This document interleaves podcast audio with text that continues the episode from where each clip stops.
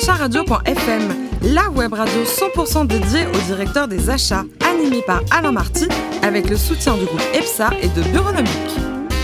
Bonjour à toutes et à tous, c'est parti pour un nouveau numéro de directeur achat radio.fm. À mes côtés pour co-animer cette émission, Pascal Legros, le président de Bureaunomique Mobilier de Bureau, et puis Ludovic Berribos, associé et directeur commercial et marketing du groupe EPSA. Bonjour messieurs. Bonjour Alain. Est-ce que vous connaissez la, la superbe ville de Lyon? Vous fréquentez Lyon, vous y allez de temps en temps, vous avez des copains à Lyon? Oui, j'ai toute ma belle famille à Lyon, donc euh, j'y vais régulièrement. D'accord, vous confirmez que c'est une ville superbe, non? Magnifique. Mais c'est aussi la ville de naissance de notre première invitée, Karen Simon, qui est euh, directrice des achats d'Immobilière 3F. Bonjour Karen. Bonjour. Alors vous êtes diplômée de, de l'ESSEC et après vous êtes partie euh, directement chez Ligne Rosée et vous avez mis un petit peu de temps, paraît-il, à comprendre la différence entre un canapé avec du vrai cuir et du faux cuir. Racontez-nous. Oui, alors ça, c'est une, une belle anecdote. En fait, j'ai passé une semaine de vente dans un magasin justement à Lyon, ligne rosée. Et je pense que mon pouvoir de conviction a fait qu'en effet, j'ai euh, j'ai vendu à, à un couple un canapé Togo qui était en simili-cuir. Euh, je trouvais que c'était une très belle matière. Le, cuir était divinement souple, etc. Et euh, donc, ils, ils m'ont cru. Alors, bien sûr, on a rectifié avant qu'ils le payent. Mais euh, voilà, c'était... En tout cas, bravo, parce que Oui. ils étaient prêts à acheter, quoi. Ah, tout à fait. Vous êtes parti aussi au Texas euh, pour oui, le alors Ligne ça, c'était en effet à la sortie de l'ESSEC. Euh, à l'époque, il n'y avait pas de, j'allais dire, de coopération pour les filles. hein. Il y avait encore euh, ces discriminations. Et donc, euh, je souhaitais euh, pouvoir partir à l'étranger. Je suis à moitié anglaise, donc j'avais déjà eu l'occasion de partir euh, pour un trimestre à Northwestern, un trimestre d'échange. Et voilà, c'était l'occasion de, ben, travailler à l'étranger. Et j'y suis restée pendant un an, en effet. J'étais responsable de deux showrooms. qui faisait la promotion d'articles français de décoration et de, de mobilier. Ça a été une belle aventure, sympa? Oui, très sympa. Et c'est ce qui m'a amené euh, quelque part vers Ligne Rosée à, mon retour euh, en France. En France, quoi. Alors, vous êtes travaillé également chez Nestlé. Et là, il y avait un grand chantier voyage avec 2000 collaborateurs. Vous avez fait quoi exactement? Oui, alors ça, ça a été un, un projet absolument magnifique qui a duré euh, plus de neuf mois et qui visait en fait à refondre complètement la, la politique voyage du groupe, qui représentait une, plus d'une vingtaine de, de sociétés, 3000 collaborateurs. Et il fallait complètement revoir euh, la stratégie, les outils, euh, la politique euh, voyage.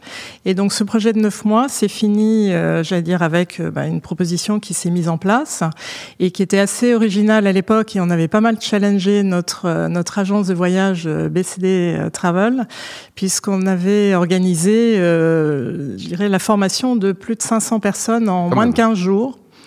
Euh, L'idée, c'était qu'on ait euh, vraiment une, une bonne base de diffusion des informations, des process, des méthodes, des façons de faire. Et tout ça, c'est divinement bien passé, alors qu'il y avait eu quand même euh, pas mal de, de changements importants dans les façons de f- les façons de faire.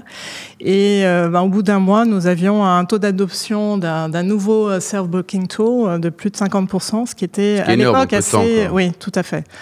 Depuis 2015, donc vous avez rejoint Immobilière 3F. Un mot sur le métier de ce groupe qui réalise plus de 1,5 milliard euh, d'euros de chiffre d'affaires. Alors, je suis contente de pouvoir en parler aujourd'hui parce que je crois que c'est un secteur qui est assez méconnu, même si on en parle beaucoup aujourd'hui euh, dans, la presse, avec tout ce qui se passe au niveau de la politique logement.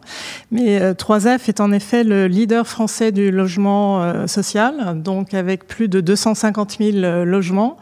Euh, qui permettent à 750 000 personnes donc d'être logées dans nos différents euh, différents appartements et, et logements qui sont situés sur la France entière. Donc euh, vous avez à peu près 50% des, des logements qui sont situés en, en Île-de-France Mhm. et tout le reste dans des filiales qui se répartissent grosso modo sur l'ensemble du, du Ça appartient à qui dans le capital Qui sont les actionnaires? C'est Action Logement. Action Logement. Ludovic? Alors effectivement, dans une organisation très décentralisée, hein, comme vous venez Ouais. d'en parler, euh, comment faites-vous pour arriver à fédérer l'ensemble des besoins déjà euh, des régions? Et quel type d'organisation achat vous mettez en place? Pas facile ça. hein Non, Alors, en effet, c'est un, c'est un challenge. Euh, en fait, la, la direction des achats que, que j'anime, donc qui regroupe huit personnes, est là pour, j'allais dire, soutenir et accompagner l'ensemble des acheteurs projets. On va en compter environ 350 euh, ou 300, 350 au niveau de la France, euh, du début jusqu'à la fin de l'ensemble du, du process achat. Donc ça, c'est notre mission générale pour nous assurer que, euh, j'allais dire, tout l'achat soit optimisé tant en qualité que financier, mais également en termes de, de respect de la, de la procédure et de, la réglementation, puisque par le métier sur lequel nous agissons, nous sommes soumis au Code des marchés publics. Donc la première mission va être de donner un cadre à l'ensemble de ces acheteurs projets, un cadre qui leur permette, de la façon la plus efficace possible, de rester dans les clous de, la doctrine 3F, de la réglementation, tout en optimisant cet achat. Donc il y a toute cette base, ce socle que nous construisons et que nous faisons évoluer très fortement en ce moment. Et plus spécifiquement, nous accompagnons une, entre 60 et 70 projets par an où là, euh, j'ai l'équivalent de 3,5 FTE dans mon équipe qui vont accompagner directement des, des responsables projets pour euh, là travailler en binôme euh, acheteur-prescripteur. Mmh. Par contre, la fédération de l'ensemble des, j'allais dire, des besoins du groupe est assez complexe. Et là, nous travaillons aujourd'hui sur la mise en place d'une cartographie achat qui n'existait pas préalablement, enfin qui avait été mise en place mais non actualisée. Donc ça implique euh, une nomenclature achat, un recensement des, besoins, et tout ça est un projet sur lequel nous, travaillons actuellement. Ludovic? Et Karen, en fait, vous êtes euh, aujourd'hui dans donc, euh, une organisation qui est soumise au Code des marchés publics. Tout à fait. Pour vous, avec votre regard, c'est plutôt une contrainte ou une opportunité? Alors, je dirais qu'il y a en effet les, deux aspects. Je en venant, j'ai travaillé pendant 18 ans chez Nestlé. Mmh. Euh, donc, euh, j'irai une société où la, la rigueur dans l'achat était très importante, étant donné l'impact euh, aussi bien alimentaire lorsque j'étais sur les achats directs que l'image de marque globale de la marque. Donc, il y avait vraiment une, une, grande rigueur sur les achats, mais il y avait également la souplesse de la décision en tant qu'acteur privé.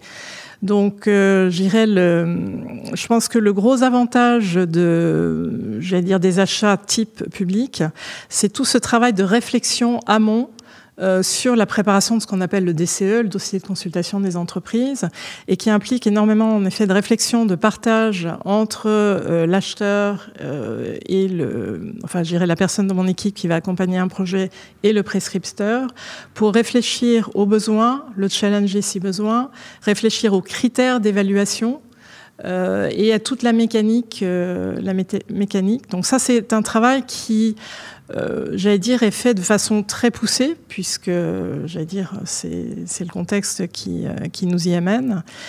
Et euh, c'est un, je pense que c'est un avantage. Il y a par contre dans la réglementation des, je dire, on peut le dire, des aberrations, comme par exemple l'impossibilité d'éliminer un candidat pour raison de dépendance économique, puisqu'on ne peut mesurer la dépendance. Vous êtes obligé de conserver.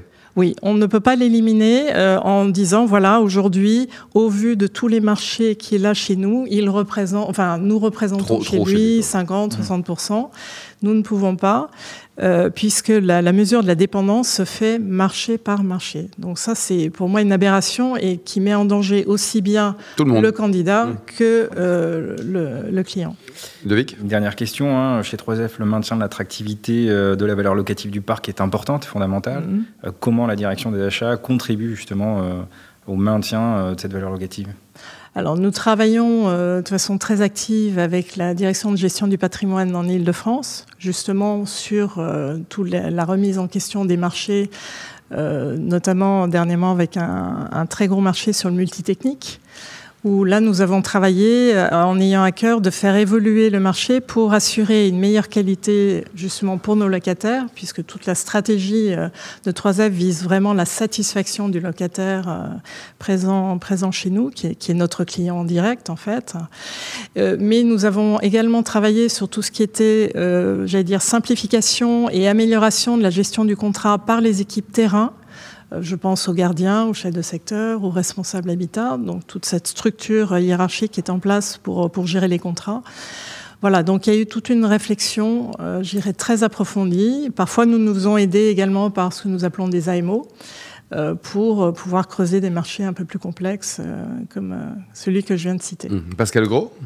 Oui, alors question moins technique, mais pour rebondir sur ce que votre parcours, vous avez vécu des expériences dans des environnements concurrentiels très différents. Qu'est-ce que ça vous a appris en dehors de l'adaptabilité dont vous parlez Qu'est-ce que ça vous a apporté, ces différentes euh, expériences?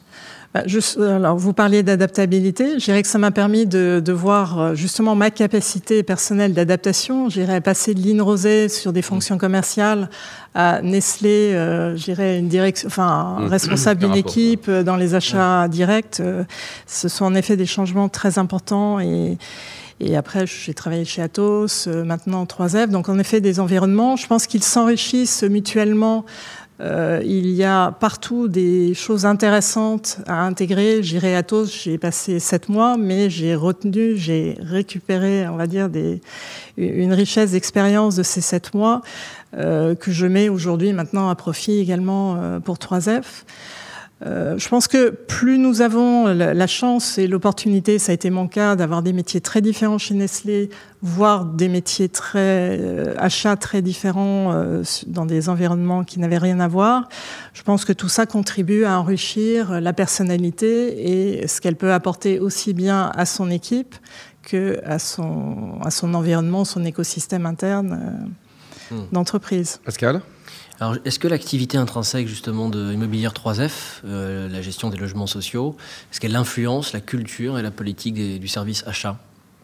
Tout à fait. Je pense que, en effet, j'allais dire, ce besoin de s'inscrire dans le long terme, de travailler sur la qualité euh, et de, de, mettre en avant, en effet, ce que, ce que nous évoquions avec Ludovic, c'est-à-dire la qualité pour le locataire, a forcément un impact direct euh, sur la façon dont on met en place les stratégies achats, la façon dont on rédige les DCE. Euh, et je dirais qu'à contrario, chez Atos, euh, ça n'avait rien à voir en termes et de rythme et d'objectifs mm. à atteindre. D'accord. Et dernière question sur, vous avez occupé des postes France, des postes France et étrangers, mm vos premières expériences. Quelles sont les principales différences sur des achats France et internationaux alors, les, achats, euh, lorsqu'en effet, euh, c'était mon deuxième poste donc chez Nestlé, où j'ai contribué à la mise en place des achats Europe sur les achats, indirects, euh, les achats directs. Donc là, je dirais que le gros challenge a été le côté culturel, c'est-à-dire cette cette, j'allais dire, travailler avec un Italien, un Anglais, un Allemand, voire un Polonais, ça n'a absolument rien à voir. Donc c'est cette j'allais dire, le, challenge, il était clairement là pour moi à ce niveau-là. C'était le premier challenge. Le deuxième, c'était aussi de faire accepter le changement.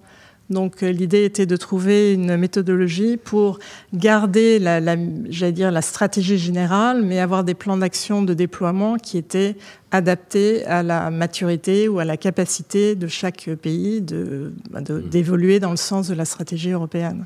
Bon, et vous, à titre personnel, il paraît que vous adorez les chevaux ah, oui. Quelques années d'équitation, 30 ans de dressage, Karen Oui, tout à fait, oui. oui, oui.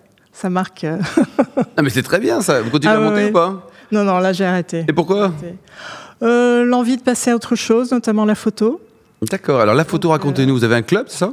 En fait, j'ai créé une association avec un groupe d'amis, euh, donc une association photo qui a maintenant euh, 4 ans, mais ça fait plus de 9 ans que j'organise en fait des, des expositions collectives euh, qui fédèrent en moyenne une trentaine de, de photographes. Euh, environ 70-75 photos sont présentées chaque année, et selon une, une thématique un petit peu originale, même si elle n'est pas unique, qui consiste en fait à, à présenter des photos qui sont liées à une thématique.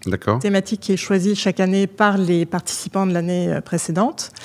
Euh, et de combiner la photo avec un texte. Euh, texte qui peut être très court ou plus long, qui peut être euh, écrit par le photographe ou, j'allais dire, inspiré, repris d'un auteur connu. L'idée étant pour moi d'apporter différents niveaux de lecture et de, de réflexion et de voilà. pour l'année prochaine, il y a une thématique ou pas pour 2018 Oui, vibration. Vibration, quoi.